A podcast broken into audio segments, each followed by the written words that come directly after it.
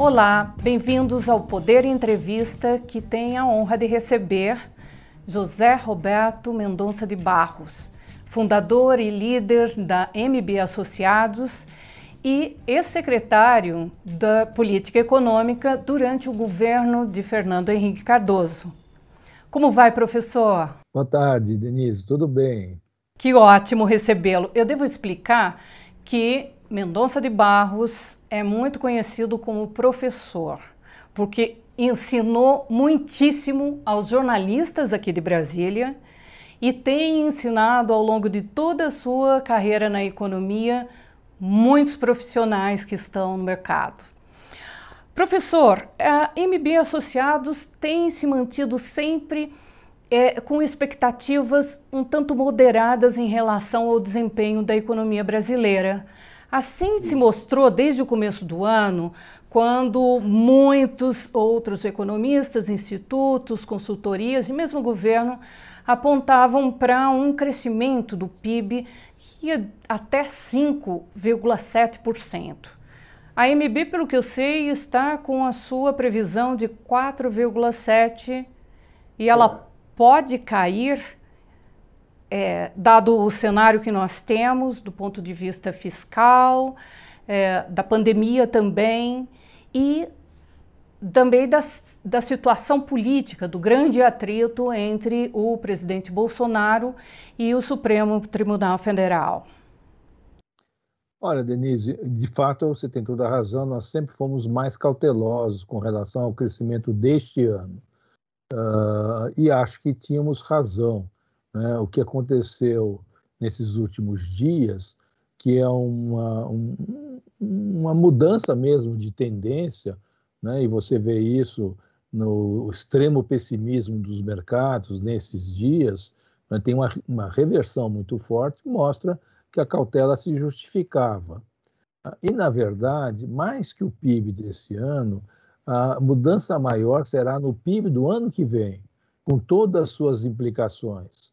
Né? Como nós já estamos com 4,7, não sei se iremos mudar isso, se, mas quem está com 5,7, 5,8 já está começando a rever, porque realmente houve uma mudança extraordinária. Nesse sentido, é muito feliz que estejamos conversando uh, hoje, né? porque está pegando exatamente o auge dessa reversão danada de expectativas.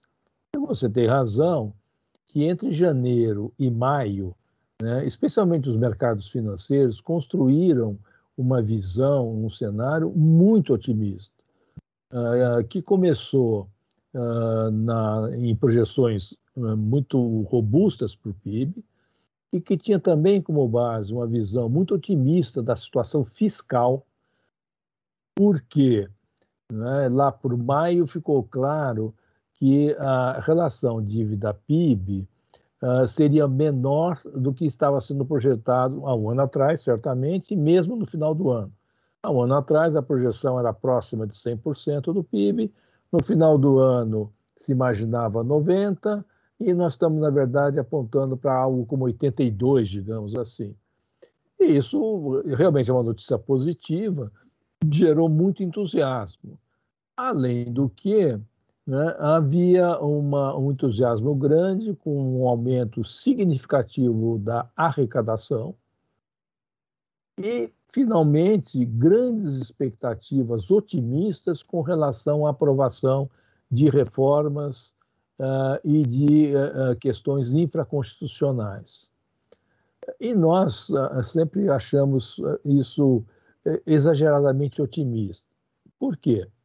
Uh, uh, por um conjunto de razões que já seria possível uh, olhar já em maio. Uh, primeiro, no primeiro trimestre do ano, a agricultura foi muito bem, você há de se lembrar, no PIB do primeiro trimestre, a agricultura mostrou um crescimento de 5,2%. E nós já em maio, e mais razão agora, sempre dizíamos, olha, depois do primeiro trimestre, a agricultura, o PIB da agricultura vai se reduzir e isso antes das geadas, que agora, recentemente, ao longo de julho, né, uh, ocorreram por três vezes consecutivas, quebrando muito severamente safra de milho, safra de cana, safra de café Portanto, o PIB agrícola vai puxar para baixo no remanescente do ano. Isso acho que ninguém mais tem dúvida e, e de forma importante, além de ajudar a pressionar a inflação. Segundo ponto que nós sempre eh, estamos colocando é o seguinte: o bom desempenho do PIB é, tem muito a ver, todo mundo está de acordo, está correto, com um, um, bom desempenho das commodities no mercado internacional, alta de preços, aquela história toda, o que é um fato. Mas o que nós estamos chamando a atenção é que os bons preços de commodities e a exportação, eles têm um efeito positivo direto, um, na oferta de dólares, tem dólar sobrando no Brasil, dois, na renda dos setores de commodities, isto é, na Petrobras, na Vale e no setor agroindustrial, mas tem um impacto muito pequeno no mercado de trabalho. Por quê? Porque as commodities são setores muito, de muito capital intensivo, com pouco emprego. E, além disso, o grosso do mercado de trabalho está nas grandes cidades perto do litoral. Muito pouco afetado né? Ah, porque ah, o mercado de trabalho em Rondonópolis vai bem, mas é pequeno. O mercado de trabalho em São Paulo nem, nem, nem se mexe por isso.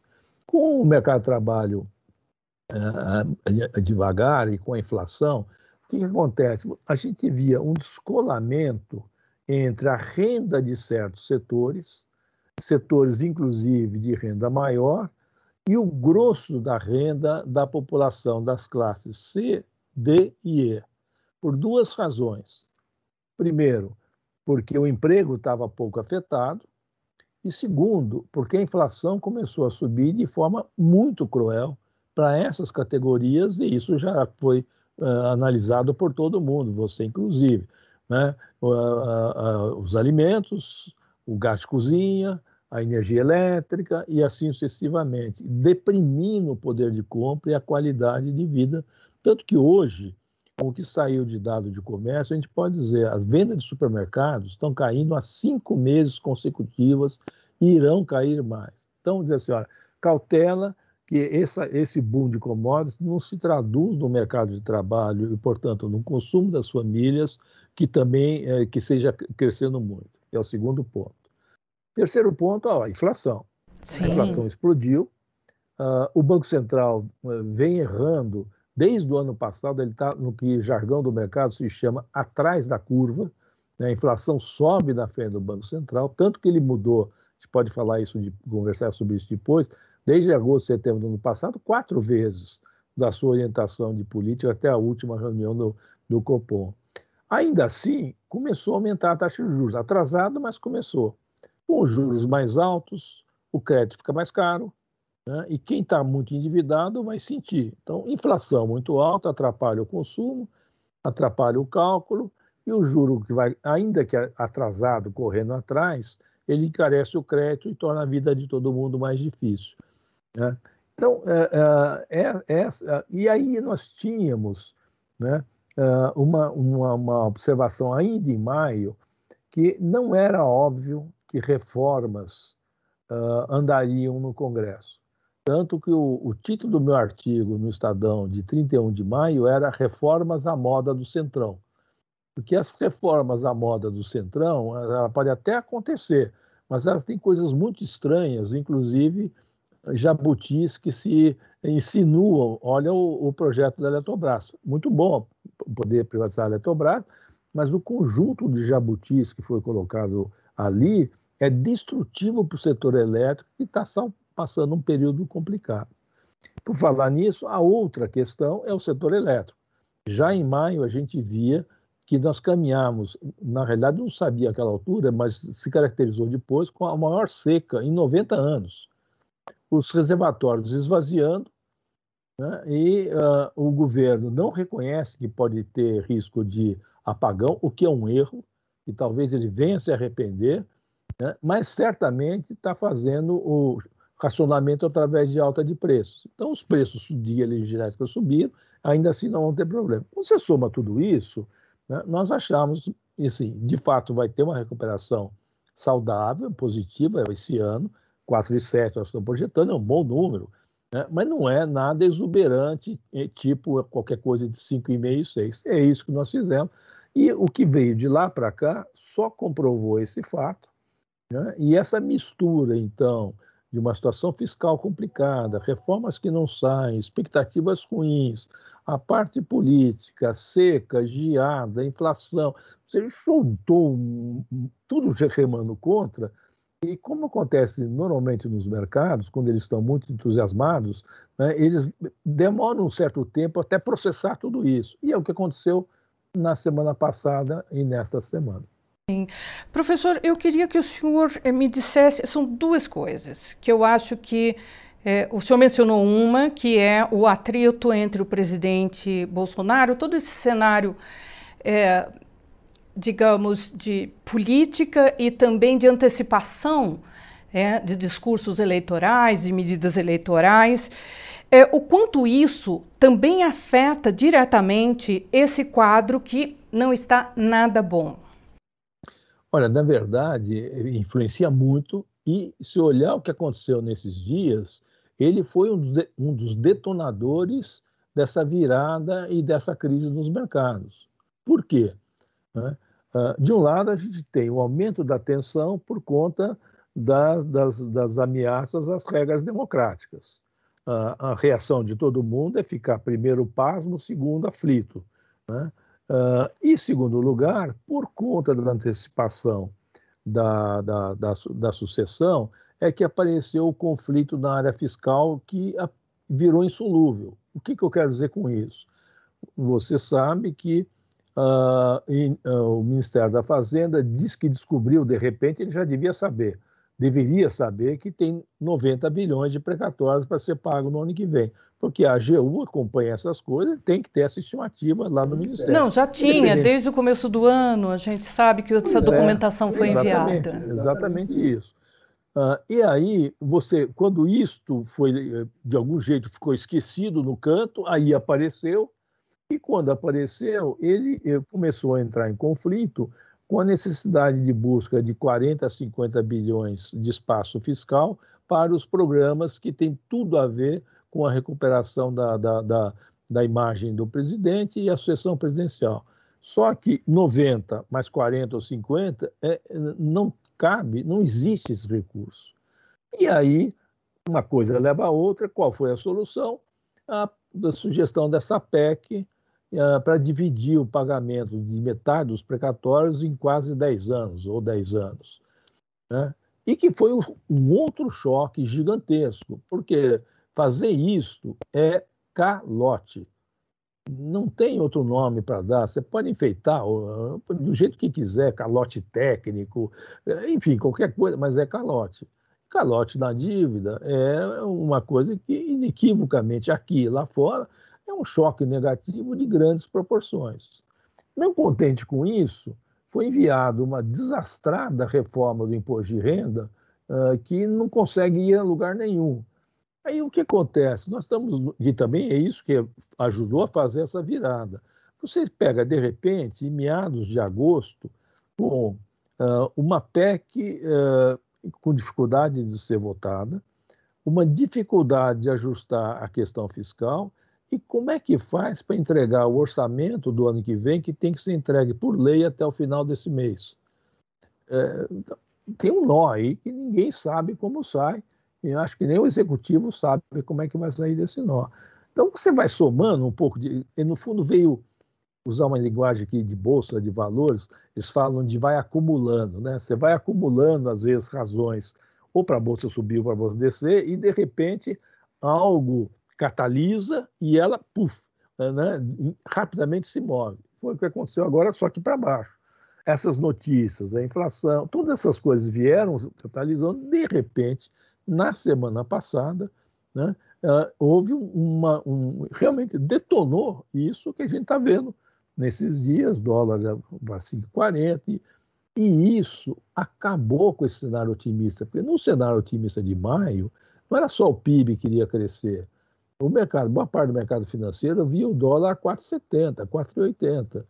E, na verdade, ele está a 5,40. Né? É, é totalmente do outro lado. Então, foi um susto Né? Muita gente deve ter saído correndo atrás de posições, de reverter posições, tudo mais. Mas o fato né, importante é que nós estamos no exato momento de uma reversão uh, muito forte das expectativas para o lado negativo. E isto, mais os fatos que nós estamos conversando, que me levam a dizer que o mais importante é que no ano que vem, o, o PIB, que já era projetado ser baixo, 2%, é o que todo mundo tinha, está sendo revisado. Nós tínhamos 1,8 e já revisamos para 1,4. Ah, 1,4 agora? 1,4 agora. Tá. É, nessa semana nós mexemos uhum. por causa dessas coisas. Porque o que está projetado? Juro alto, inflação alta, problemas fiscais, uh, expectativas ruins, uh, a situação política complicada, consumo caindo e certamente investimentos sendo postergados. Onde vai o crescimento? Não é uh, o crescimento vai se reduzir e já tem mais, muita gente boa no mercado começando essa revisão. Uh, não é sequer fora de propósito que a gente escorregue, ainda que por dois trimestres, para uma pequena recessão no ano que vem. É uma, e o que configura uma reversão de expectativas extraordinária. Infelizmente, né, pelo país, enfim, pelas pessoas, é um cenário difícil de lidar e a gente não fala isso com, com, com nenhuma satisfação especial. Mas que ficou esquisito, ficou. Sim. E nesse, nesse conjunto todo, como, como o senhor vê esse atrito, essas posições políticas do presidente, é, é, especificamente? É, só tende a complicar, porque é essa coisa, ah, é, é, essa, essa sucessão de ataques e, enfim, de posições muito, muito, muito radicais, só faz aumentar a incerteza.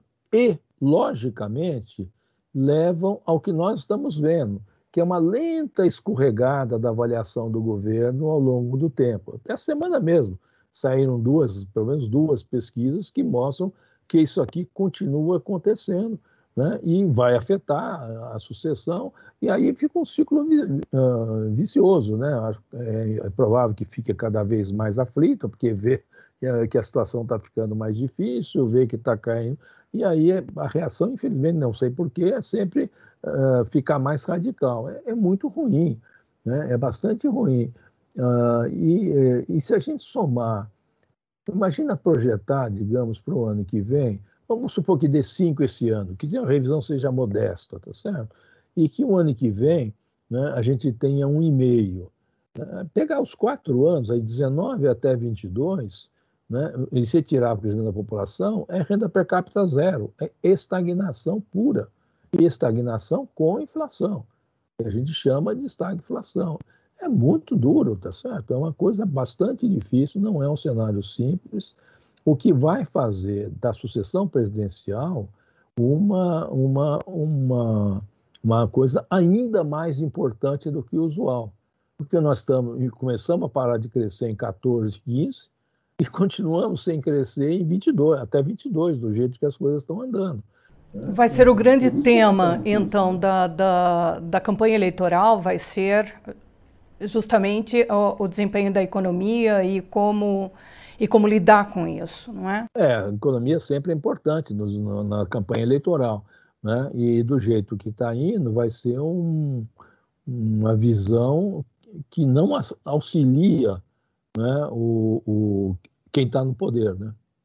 porque é um cenário difícil. Né? Professor, eu queria entrar particularmente em vários tópicos que o senhor mencionou.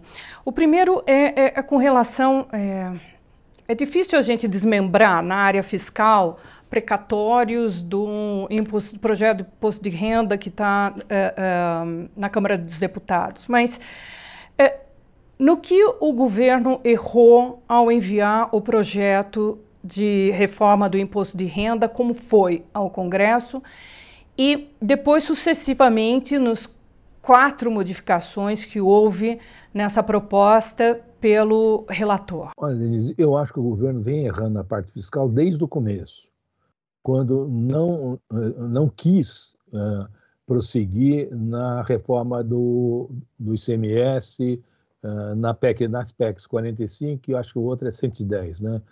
Que é a que está no Senado. É, onde houve, depois de muita negociação, uma enorme convergência entre os entes federativos, coisa raríssima de acontecer. Por alguma razão que eu desconheço, para meu espanto, o ministro da Economia deixou isso de lado, né? uh, ensaiou falar da CPMF mais de uma vez, o que é inaceitável, e nunca foi para diante. Aí resolveu fatiar, o que torna mais difícil fazer, levou à junção do PIS-COFINS, que no projeto original tinha um aumento tremendo de carga uh, carga tributária e foi rejeitado por isso. Aí, de repente, mudou para o imposto de renda, e o projeto do imposto de renda é uma coxa de retalhos. Né? A, assessora do, do, do, ministro que lidava com o imposto de renda já saiu do ministério há alguns meses. Né? A gente sabe que quem montou essa proposta original foi a Receita Federal, a pedido do. Né?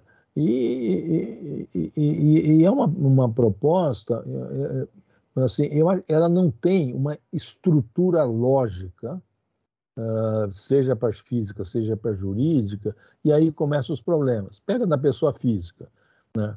uh, aumenta o, o limite para dedução, mas impede que alguns milhões de pessoas usem o mecanismo simplificado, a declaração simplificada. Para quem não pode usar a declaração simplificada, vai aumentar a carga. E nessa outra, em tese, cai um pouco. Mas qual que prevalece? Uh, então, é inconsequente, incongruente esse tipo de coisa. Né? E na pessoa jurídica vai um pouco da mesma coisa. Né? Além disso, a hora que foi para o Congresso, lá ficou, do que eu sei, sem grande atividade, sem grande do, do, do Executivo, e aí começa no Congresso um velho jogo que a gente conhece bastante bem todos os setores com algum poder de convencimento vão lá e alguns são bem-sucedidos ou não, o que aumenta o caráter de coxa de retalhos, o caráter de não ter uma ossatura lógica. Ao contrário, a maior parte dos, dos, uh, do, dos, do, dos tributaristas é contra esse processo. Ainda rec recentemente, o Everardo Maciel, com quem trabalhei naquela época no governo e que respeito muito, ele faz uma crítica exatamente nessas linhas muito acerba. E o resultado é que travou, não vai para lado nenhum. O senhor acha que, eu acho que não vai prosperar? O, o, o Everardo, mesmo que o senhor eh, mencionou aqui, doutor Everardo Maciel, é, ele defende que isso tudo seja jogado no lixo, porque, enfim, eh, não é exatamente uma reforma de imposto de renda que vá beneficiar, satisfazer ou mesmo é, é, criar um modelo melhor. É, eu não sei se consegue desatar o nó e ele acabar alguma coisa sendo aprovada, mas do que eu vejo de longe, e nem eu sou especialista na área tributária, quero falar com muita cautela aqui nesse departamento, mas o que eu vejo né, é que entre os contra ou a favor de cada um daqueles pedaços, meio que travou. O sistema travou e não tem quem arbitre, não tem quem convença. Tanto é que uh, o, um dos líderes do, do executivo né, no Congresso falou: ah, precisa de pelo menos duas semanas para tentar desatar esse nó. Eu não sei se vai sair ou não, mas eu tenho certeza de uma coisa: se sair, não será um projeto de boa qualidade. Ah, ah, continuará existindo um sistema absolutamente confuso, que leva à judicialização de todos os pedaços, então, e que, e que não vai adicionar nada. E, além disso, em último caso, eu não sei se passa no Senado, porque o Senado é outra, é outra dinâmica completamente diferente. Então, eu, é, mas é isso que acabou ficando, né, quando você pega o conjunto das coisas fiscais, essa sensação que uh, derreteu a lógica que tinha aí dentro e tem uma, uma, ansiedade grande. A gente só sabe que nós temos um bruto de um problema fiscal uh, e que nós estamos longe de ter qualquer encaminhamento mais construtivo. Claro que algum acontecerá. Sim. Né? Mas a corda, o, o, o, mais fácil é que a área fiscal se resolva furando o teto, uh, tendo coisas uh, que vão acontecer a, um pouco à força, né? Uh, e aí fica pior a emenda do soneto, na minha opinião. Bom, é, a, a, a regra de ouro já foi para o espaço, né? Isso, que está na PEC dos precatórios, tem ali o jabuti, que é, permite simplesmente ignorar a, a, regra, Exatamente isso. a regra de ouro. Ela foi para o espaço. E essas coisas têm andado uh, uh, muito, uma coisa muito complicada, porque eu, a, a, a, Câmara até aprova algumas coisas, mas aprova de um jeito. Eu mencionei a Eletrobras. Mas lembra da famosa PEC emergencial? Aquilo lá foi tão lavado, foi tão escovado, que ela saiu uma coisa inodora, e insípida que não serve para nada. Vai permitir acionar o gatilho em 2025, né? Uh, um, das, um, dos atrativos daquela PEC é que limitava em 45 bilhões o extra-teto, nós já estamos em 150. Então, ela, um esforço de aprovar uma, uma emenda constitucional, né, com tudo o que significa, e ela, do ponto de vista fiscal, vale zero. Ninguém fala mais nisso. Né? Então, uh, não é que não aprova, aprova, mas sob certas condições aprova coisas tão inócuas ou francamente ruins, que são os jabutis da lei da Eletrobras. Professor, no caso dos precatórios, o senhor falou é calote, calote puro. Qual que seria a alternativa? Pagar, pagar tudo em eh, 2022 e ficar sem recursos para, inclusive, pagar o Bolsa Família regular, sem imaginar a sua transformação e turbinação aí pelo Auxílio Brasil? Olha, Denise, é, é, nesse momento realmente ficou difícil, mas o que eu queria lembrar é que a alternativa que teria que ser construída, vir sendo construída há muito tempo, né, é efetivamente ser capaz de uh, uh, resistir a aumentos de despesa, seja de salários, seja de benefícios, de qualquer coisa que tem acontecido com tal frequência nesse, nesse período que permite abrir espaço para coisas meritórias, como o, o, Bolsa Família, fundamentalmente meritório. Mas, eh, mas quando você, eh, eh, o, o, governo tem feito, ele vai aceitando uma porção de coisas, especialmente tudo que é de interesse das grandes corporações públicas, e não é de hoje isso. Aí vai comendo realmente de um jeito que chega uma hora não tem mesmo. Então, no curto prazo, é um enorme de um problema de fato é um nome de um problema, né, que eu não, eu não sei exatamente como seria resolvido. Haveria algum outro tipo de negociação mais voluntária de, dos dois lados para poder. Isso é permitido. Um não... a, a, Constituição permite claramente isso. A permite, negociação. Claramente permite. E porque está misturado aí no meio também, né, você percebe em algumas dessas coisas o desejo de uh, punir certos estados por razões outras que não fiscais. Né? Aí fica difícil, né? Então é, é complicado essa, é, é, é essa questão. Então, é, é, realmente, agora, que ficou difícil, você tem toda razão, né? Mas a, a resposta não é escapismo, é dizer, lá atrás já teria que ter tido uma gestão fiscal muito mais prudente. É, que obviamente só pode acontecer se tiver suporte político. Né? Isso é uma coisa uhum. importante, uhum. não é só não é só o pessoal da, da, da economia. Uhum. É, o fato é que, ao contrário do que se imaginava até maio, ao invés de um cenário fiscal uh, favorável, nós temos um cenário fiscal bem desfavorável, porque tem mais uma coisa que uh, eu esqueci de mencionar, mas que você conhece bem, é que a melhora, uma parte significativa da melhora da relação dívida-PIB foi porque a inflação subiu. Né? Então, quando acelera a inflação, o PIB nominal e a arrecadação crescem muito e o estoque de dívida é mais lento. Mas no ano seguinte, né, eh, você tem um certo catching up dessas coisas. Então, eh, bater palma para uma melhora fiscal, que em boa medida dependeu da aceleração da inflação, é uma temeridade, porque a aceleração da inflação é essencialmente ruim para o país, para as pessoas, para todo mundo.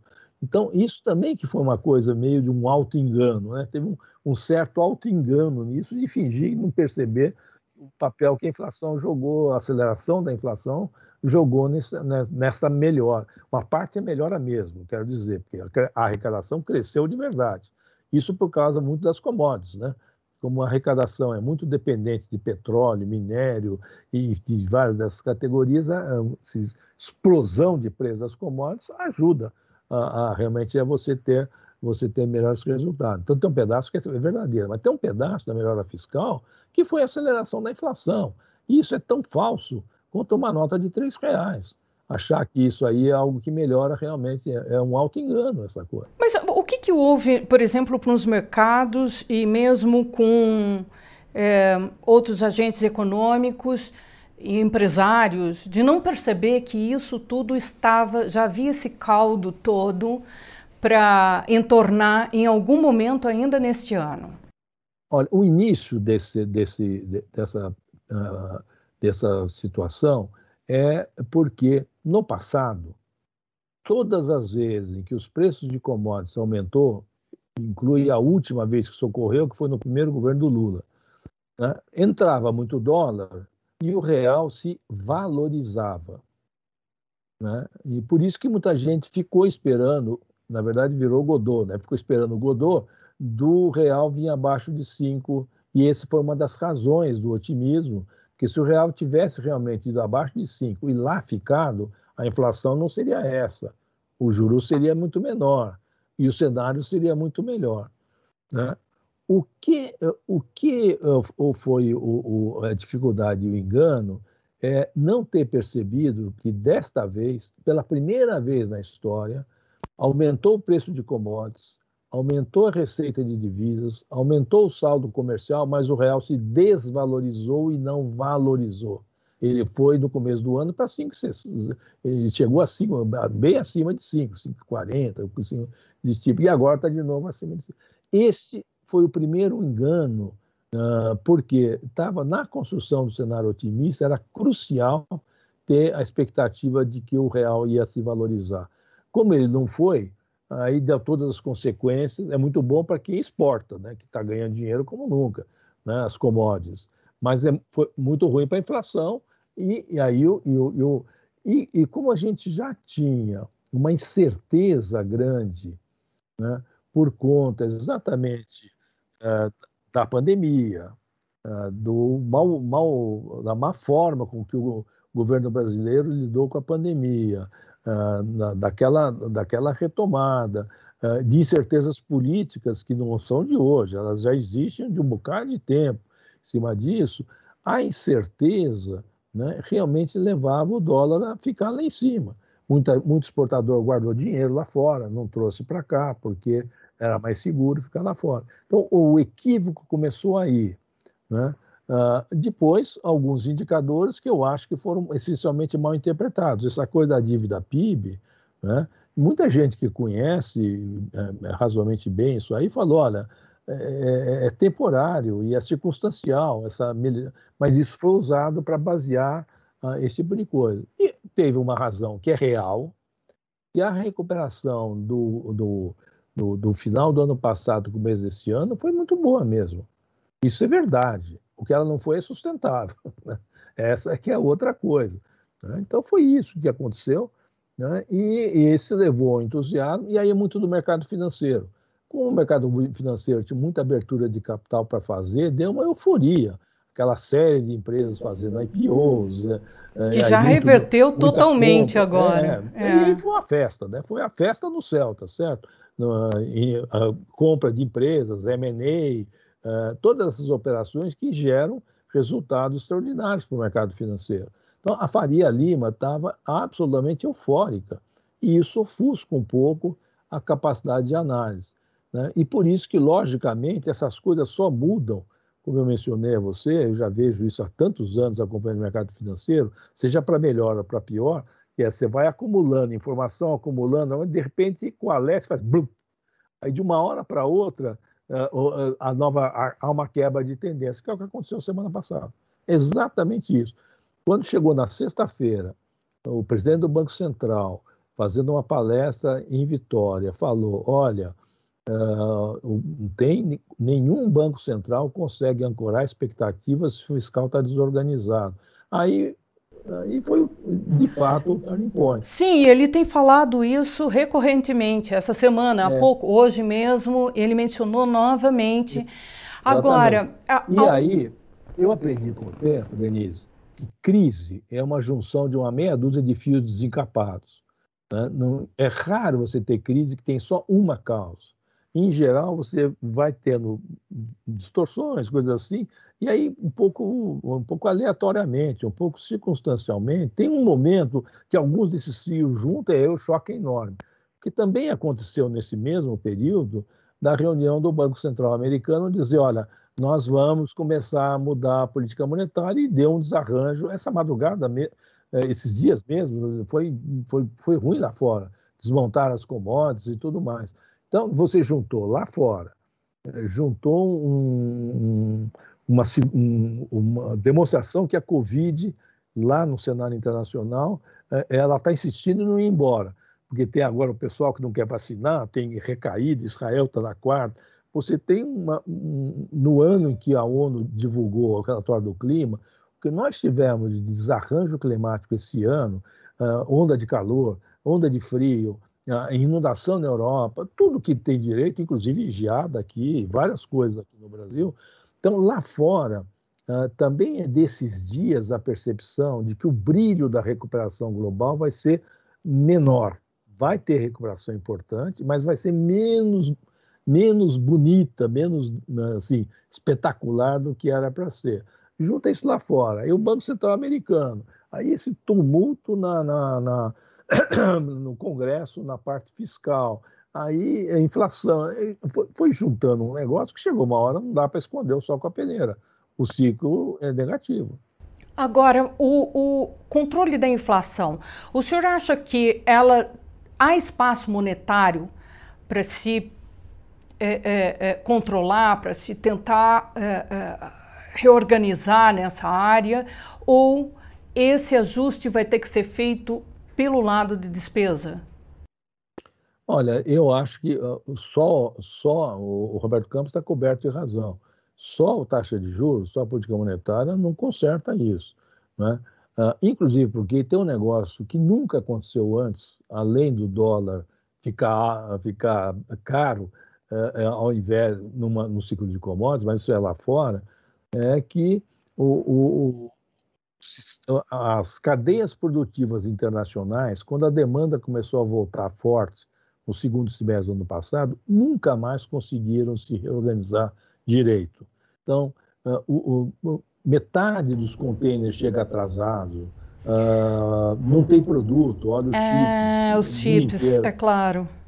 Aí preço sobe. Então, você também tem essa coisa que demanda, demanda um certo tempo. E vai precisar do fiscal. Sem a ajuda do fiscal, não tem jeito. Ah, isso nós já aprendemos. Não adianta querer brigar com isso, porque não tem jeito. Né? Então, é, realmente falta uma política econômica organizada. É isso que ficou patente.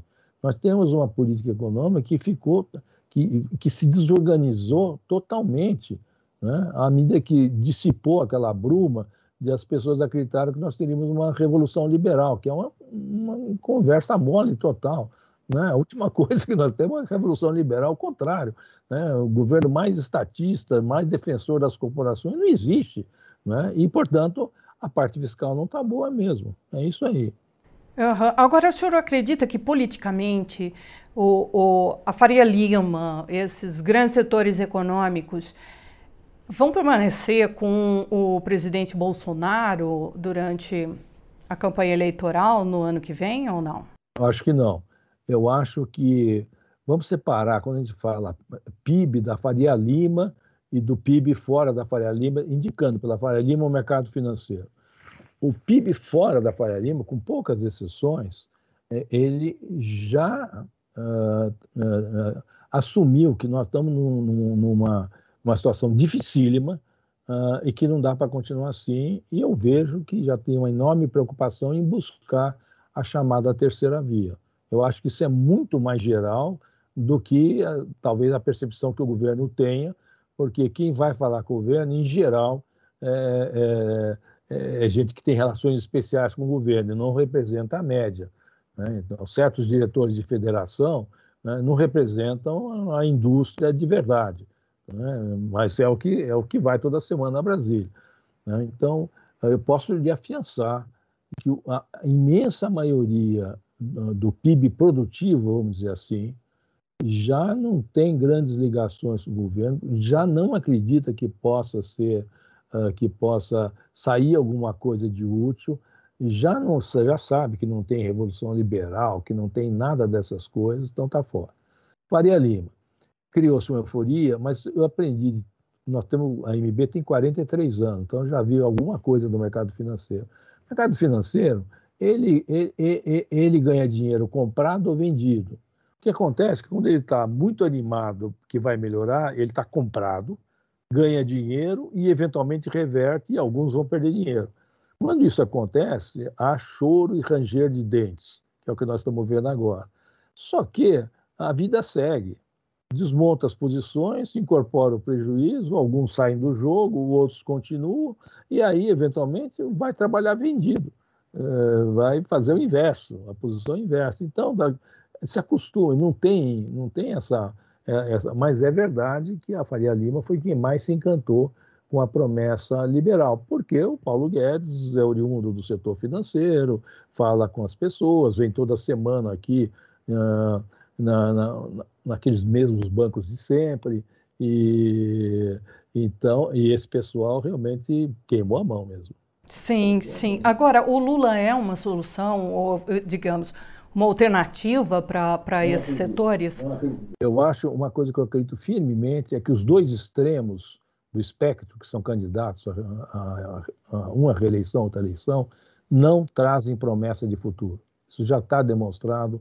Eu não acredito. Eu acho que o, o Lula e o seu grupo já tiveram a chance, fizeram um serviço ruim como nós terminamos, e eu acredito que se tiver chance vai fazer a mesma coisa de novo. Né? E do governo é um, uma proposta que uh, simplesmente enganou muita gente, tá certo? Porque nunca foi liberal, muito ao contrário. Né? E quem que pode e mais no governo você não tem agenda do futuro. Olha, essa é vou fazer uma observação que é uma diferença do Brasil com a Europa, Estados Unidos e alguns países da Ásia. Vou falar da Europa, que é mais clara, mas vale a mesma coisa para os Estados Unidos e para a Ásia. Quando veio o, o, o bicho, o vírus, todo mundo ficou de joelho. Todos os países, nós inclusive, fizeram as mesmas coisas, mais uns, menos outros, para sair do buraco. Né? Uh, política fiscal uh, e política monetária muito solta. E todas conseguiram uh, sair do buraco ao longo do ano passado, começo desse ano. A diferença na velocidade, eventualmente, é uh, o maior sucesso ou não da vacinação, a maior coesão social que se tenha, o menor e etc. Né?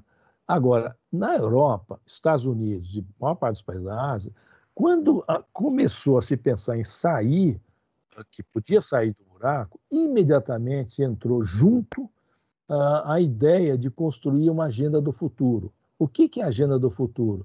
É promover uma rodada enorme de investimentos em carro elétrico, bateria, energia eólica, energia solar, biotecnologia, descarbonização, sustentabilidade e meio ambiente. Isso é a agenda do futuro. É isso que quero se lembrar que a Europa montou um fundo de 800 bilhões de euros que é quase a fundo perdido para os países investirem nisso. Então, esses países passaram, mesmo perrengue, se pegar a Itália, sofreu enormemente Sim, com o Covid. Todos Agora, vimos. ao sair, não é só que está saindo, ela tem uma agenda de futuro, porque vai investir e vai crescer em cima dessa agenda. Nós não temos nada disso. Nós temos uma taxa de investimento de 17%. Nós não temos nada ligado às coisas. E, o que, e tem algumas coisas, de energia eólica tem, mas é, é, é, é, um pouco a exceção à regra. Então nós não vamos sair da. Estamos saindo do buraco. Buraco nós saímos, e mesmo que cresça 4 esse ano, sai do buraco. Caiu 4, cresceu 4. Vai crescer mais do que isso. Né? Mas não tem agenda do futuro, muito ao contrário. E eu acho que a aflição do, do, do, do PIB é ver que nós estamos saindo do buraco com um custo extraordinário, com o aumento das assimetrias, com a piora na distribuição de renda, e não tem agenda de futuro. Qual é a agenda de futuro oferecida pelos dois extremos? A meu juízo é nenhuma. Por isso que todo mundo uh, reza, alguns se esforçam pela chamada terceira via. Agora, é, a possibilidade de a gente realmente encontrar essa terceira via é que é o X da questão, né? É, exatamente, essa é o X da questão. É, eu, eu acho que pode acabar acontecendo, né, meio que, embora hoje você não possa dizer é aquela pessoa, é, e, e talvez seja até bom, porque se tiver aquela pessoa, ele vai ficar na chuva e no gelo e vai se machucar, talvez deve, deve ser mais adiante, né? Mas o, o, mais importante é que a oportunidade é extraordinária. As pesquisas mostram que entre 40% e 50% dos eleitores não querem nenhum dos dois extremos. E que, portanto, estariam habilitados a abraçar uma alternativa. Né? Eu, acho, eu não sei se vai ser, não tenho né, bola de cristal, mas eu acho que a possibilidade é, é tão ruim a alternativa dos extremos que a possibilidade de abrir essa avenida aqui pode eventualmente levar a que se tenha uh, no sistema o juízo suficiente para afinar e não ficar uma, uma coisa que só facilita a vida dos extremos. O senhor uh, falou há pouco sobre uh, os investimentos, esse fundo é, é, é, da União Europeia, justamente para lidar com a agenda do futuro, que está muito engajada com a energia renovável. É, aqui no Brasil, a gente está um passo atrás, que é lidando com uma possibilidade de apagão. O senhor vê é, uma, uma real chance disso acontecer? O senhor acha que nós estamos no trilho para entrar num ciclo parecido com o de 2001? 2001 você fala no sentido de que... Do apagão, da, da ah, crise apagão? da energia. Ah, tem risco. Não, tem risco sim, danado risco. Tem coisas melhores, é verdade, tem energia alternativa, Sim, tem mais distribuição um mais. e etc. Porém, o consumo de energia é maior. Né? E, e, e, e, o e a esvaziamento dos reservatórios é um espanto. É um espanto. Né? E nós temos a maior a seca de 90 anos, com mudanças climáticas. Eu não sou especialista naturalmente nisso, mas eu falo com praticamente todos que eh, reputo que conhecem bem o sistema. Todos, não necessariamente em público, afiançam. Os riscos são enormes. E não é só o risco de novembro, que vai ser o auge do reservatório vazio, é o risco do, da chuva em janeiro e fevereiro. Porque nós vamos entrar em qualquer circunstância, mesmo que não, não bate na trave, né, a gente vai entrar em janeiro e fevereiro com os reservatórios vazios. Então tem que chover um dilúvio. É, mas janeiro e fevereiro me parece que vem laninha, e laninha Aí, significa é seca. Isso. E por isso que a perspectiva é tão ruim. Exatamente isso. Né? É uma combinação muito difícil. É muito difícil. O governo já deveria estar, uh, digamos, com certeza. o que eu quero dizer é, é começando campanhas, orientando as pessoas a não consumir, eu, criando um sistema como o Pedro Parente criou. Ainda. Eu acho um erro não ter feito. E ficar afiançando que não vai ter problema quando não tem esse poder, porque esse poder está com a chuva, não está não tá com a gente, tá certo? Uh, eu acho uma temeridade, você quer saber a minha opinião. E eu, todos nós lembramos de 2001, né? Que ainda bem que quando o sinistro aconteceu, o presidente Fernando Henrique reconheceu tudo, teve aquele coisa do Pedro Parente e acabou saindo relativamente bem, ah, porque estava agora aqui, eu, eu, nos acho despreparado, eu acho que nós estamos despreparados, se tiver isso, eu não, não, não sei se vai acontecer, mas o risco está enorme, sem falar dos custos, né? Da hoje tinha no jornal uma notícia que certas termoelétricas não terão gás natural suficiente para rodar, vai ter que ir na base do diesel, que é custo e com poluição. Né? Então, é, nós vamos para um período muito, muito difícil né?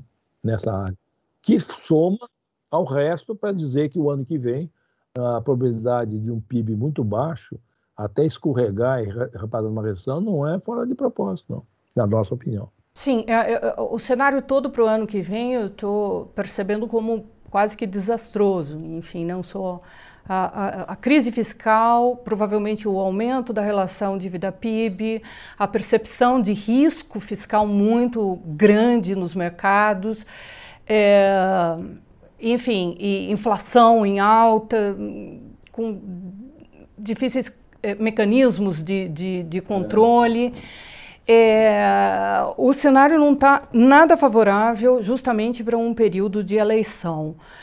É, o senhor vislumbra, muito tem se falado aqui no, no, nessas últimas semanas, é, por conta de, de, mensagens, discursos, é, atos, inclusive, é, é, do governo, se fala muito numa ruptura do, da ordem democrática. O senhor acha que isso é ilusório ou é, é não é factível ou pode ser uma via para esse governo?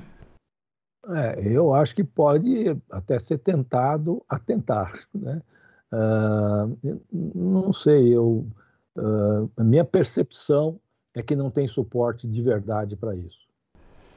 Ah. Nem nos 30% que ainda estão muito ligados. 30 não é mais 30, né? é menos do que isso.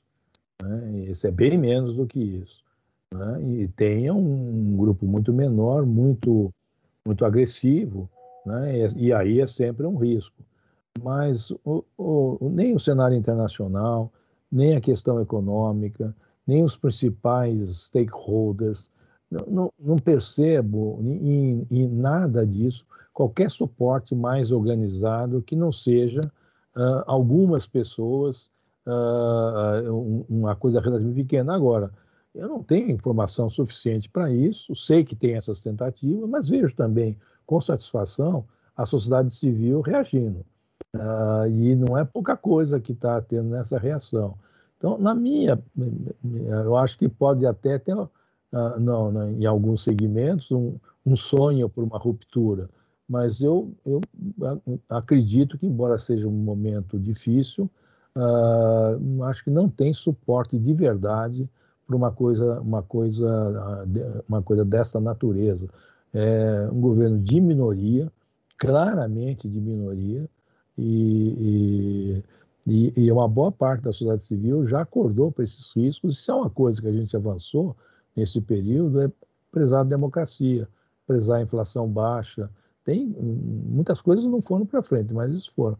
Então, o que eu posso dizer é isso: reconheço que tem riscos, acho uma opinião pessoal de que não não irá acontecer, mas eu confesso que eu não sou capaz de separar do que é torcida uh, do que que é raciocínio e informação.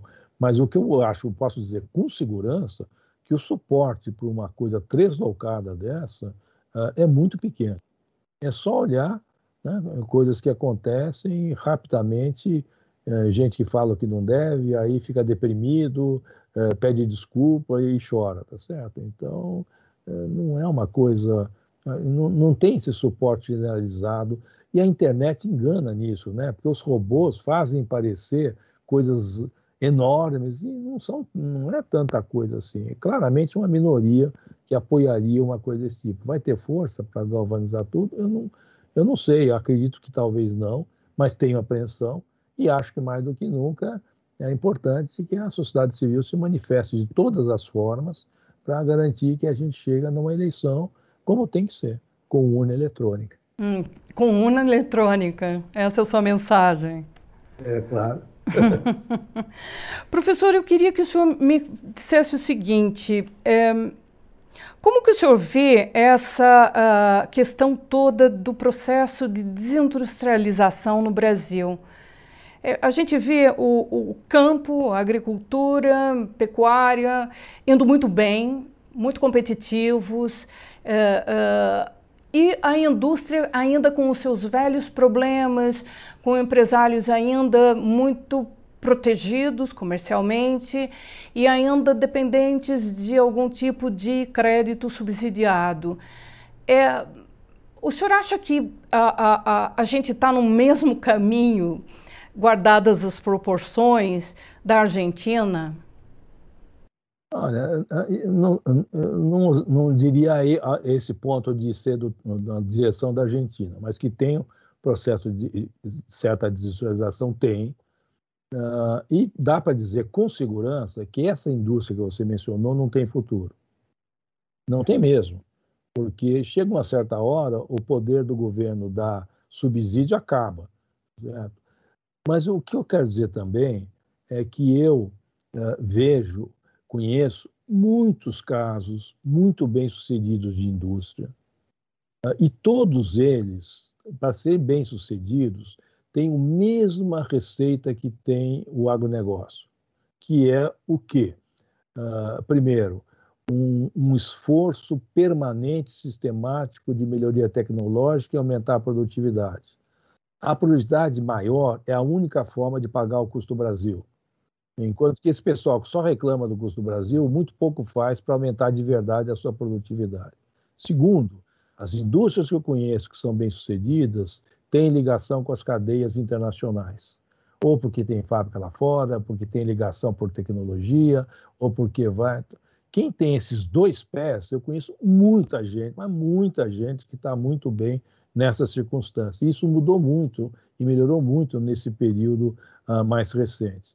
Terceira coisa, né, essas indústrias que são bem, elas têm uma estrutura de capital uh, bastante mais robusta. Então não depende de favor do governo, de, de, ou de uma moleza fiscal, ou de um, um truquezinho na Caixa Econômica e coisas desse tipo. Né? E agora, mais recentemente, como o mercado de capitais brasileiro realmente progrediu, você tem muito mais espaço do que qualquer período do passado para isso. Portanto, tem caminho. Além disso, você tem as indústrias ligadas ao agronegócio. É muita gente, não é pouca gente, não. É muita gente ligada. Então, tem futuro, sim. Eu tenho desenvolvido um trabalho com o João Fernando de Oliveira, que é um professor de manufatura na, na, na, na, na engenharia de São Carlos, né, onde nós estamos pegando casos bem-sucedidos e mostrando por quê. Estuda a, a, empresa, por que, que foi. Todos eles têm a mesma história. É, não é só a Embraer que é bem-sucedida, tem muito mais gente do que isso. Né? Uh, e por que, que pode para esses e não pode para os outros? Então, essa eu acho que tem futuro sim, desde que esses uh, protecionistas em geral, nas federações e algumas associações, que não deixam a coisa ir para frente, porque esse pessoal terceiriza a culpa. É do custo Brasil. Eles não têm nada a ver com isso. Não é verdade. Eu conheço muito bem a indústria, fui consultor do IPT. Eh, nesse sentido, eu fiz uma carreira de economista um pouco diferente do macroeconomista, puro, né? e tem muita coisa que é possível. Então, acho que tem um caminho. Mas, evidentemente, esse futuro não está nos dias de hoje, né, nessa, nessa, especialmente nesse final de governo, com essa complicação. O senhor mencionou o custo Brasil, que é algo que a gente vem mencionando há 20, 30 anos. É, enfim, em alguns, em alguns setores até foi reduzido, em outros ainda há muita carência. Agora a gente está entrando com o leilão do 5G. Independentemente de quem seja o vencedor, é, como o senhor vê essa, essa, essa mudança de parâmetro para conexão? Esse é um dos exemplos né, de que a melhor resposta para desenvolvimento industrial é um avanço tecnológico. Aliás, há, há, há uma, outra, uma outra possibilidade que abriu muito para a indústria, não só para a indústria, mas estou falando da indústria, nesse período, é que com a pandemia o processo de digitalização avançou dramaticamente. Então, tem produtividades crescendo sistematicamente. Tem muita coisa para fazer. Nós temos a possibilidade de ter uma energia alternativa bastante consistente. Ah, enfim, eh, as linhas, eh, coisas ligadas ao meio ambiente, economia circular, tem uma montanha de coisas a fazer e o que eu vejo angustiadamente que muitos líderes empresariais só sabem pegar o avião e uma vez por semana organizar uma reunião em Brasília. Se depender disso, desse grupo, a indústria está morta. Agora, uh, professor, o, o, na área bancária, especialmente, o senhor mencionou digitalização, como ela avançou na pandemia. É, na área dos bancos, a gente está vendo muita transformação. Bancos, setores financeiro. E parte dela está sendo impulsionada pelo Banco Central, com PIX, né, com o, o, Open Banking, que já está começando, é, e mesmo os, as próprias instituições estão fazendo assim as suas alianças com fintechs, trazendo novas soluções e tudo mais. É, o senhor acha que é, esse vai ser um dos setores mais dinâmicos na, na, na nossa economia e que outros setores o senhor apontaria como os com sucesso garantido, pelo menos até médio prazo? Olha, na casa do setor financeiro, é um belo exemplo, foi bom você ter lembrado disso, sobre a importância da política econômica bem feita. Porque o Banco Central, ao contrário da, da área do executivo, ele tem feito desde o tempo do, do ILA, né, não é, começou de hoje, né, esse trabalho de, eh, de regulação, de abertura, de estímulo a, a, e a mudança aí é espantosa. Em meios de pagamento, nas maquininhas, o Pix é só o último do que tem. E isto, né, uh, muita gente não, que não está muito ligado no chamado lado real não percebe a revolução que está sendo para as pessoas. Né? Pega o exemplo da pandemia, muita gente foi obrigada a ficar em casa e fez um negócio, seja porque sabe cozinhar, seja porque sabe fazer um artesanato, coisas desse tipo, em cima de um telefone celular, do WhatsApp e do, do, do banco digital. Uh, fez a parte comercial, fez. Então, é uma revolução parecida com o que fez o telefone celular na época posterior da privatização, quando eu me lembro que a Folha de São Paulo publicou uma, uma fotografia que matou uh, o, o, PT, que dizia que a, a, a, tinha sido feita a preço de banana, que pegou em, Ribeirão Preto um, um, cidadão com uma carrocinha desses catadores de, de sucata, né, que tinha uma placa mal feita, feita à mão, mas que tinha um celular dele. Então, para a pessoa ligar para o celular dele para ir buscar, seja lá a garrafa, o que, que é que ele, que ele pegava. O equivalente a isso está acontecendo nessa, nessa coisa dos meios de pagamento. O impacto nas pequenas empresas é um fenômeno, e isso abaixa custo, porque você faz, você precisa de menos gente. Mas isso que traz desenvolvimento econômico. É a ruptura tecnológica que leva a dar um salto, que aumenta a produtividade, que diminui custo e que enfrenta a diversidade. Por exemplo, de conseguir sobreviver e montar um negócio, e muita gente conseguiu montar no meio de uma pandemia que nunca teve nada parecido. Né? É, é, isso, é, é, isso que precisa, e não ir a Brasília ficar chorando pitanga, uh, ou ficar. Uh, também muita gente vai a Brasília para ficar fazendo um lobby no Congresso de manhã, de tarde, de noite, para certas vantagens específicas. Né? Então, eu acho que tem uma revolução mesmo aí no, no, no conjunto. E eu, esse trabalho, eu que sou crítico do Banco Central nesse tempo, que eu acho que ele ficou atrás da curva o tempo todo, nesse trabalho eu bato palma, eu estou para escrever, inclusive, sobre isso especificamente, porque muita gente não percebe o tamanho da revolução que beneficia as pessoas. É para isso que tem a melhoria tecnológica, é para isso que aumenta a produtividade e é isso que permite superar, entre outras coisas, o custo do Brasil. Claro que eu sei que sem um bom sistema tributário as coisas ficam complicadas, mas não impedem de crescer. Né? O que não pode ser, o que nós estamos vendo aqui, especialmente na indústria, não faz nada a propósito e terceiriza a culpa. É tudo culpa de um troço chamado custo Brasil. Como é que pode um negócio desse? Enquanto tem outras coisas a fazer. Né? Então, então, acho que é isso. Ah, professor, só para encerrar, uma última pergunta que é a seguinte. É, nesse momento, o senhor criticou bastante a condução da política econômica. Eu gostaria de saber se, nesse momento, a mudança do nome que conduz o Ministério da Economia e também o desmembramento do Ministério da Economia nas antigas pastas que havia são duas soluções possíveis, são dois caminhos que podem trazer algum alento, algum benefício, pelo menos até o final deste ano começo do ano que vem? Não sei, não sei te responder. Em princípio, a resposta de bate-pronto, eu acho que não, não faria muita mudança. Não dá mais tempo, Denise. Você acompanhou mais de um governo, você sabe que a partir de um certo momento, você completa o que começou. Começar com aquele é, do zero, com coisas de reformas, mas exige uma energia que é de início de gestão. Eu não acredito. Eu, eu acho que foi um o, o, erro de juntar cinco ministérios num só uh, é um erro uh, fatal, se mostrou fatal uh, e que só existiu porque quem montou isso não tinha a menor experiência de governo. e achou que facilitava, tá certo? E na verdade complicou. Mas acho que agora não vai fazer mais diferença. Eu acho que é pouco tempo para mudar as coisas. E não acredito que tenha energia nova no sistema que vai fazer qualquer coisa muito diferente. Sou cético, pode falar a verdade. E a você que acompanhou este Poder Entrevista, não deixe de se inscrever no nosso canal e de deixar o seu like. Muito obrigada.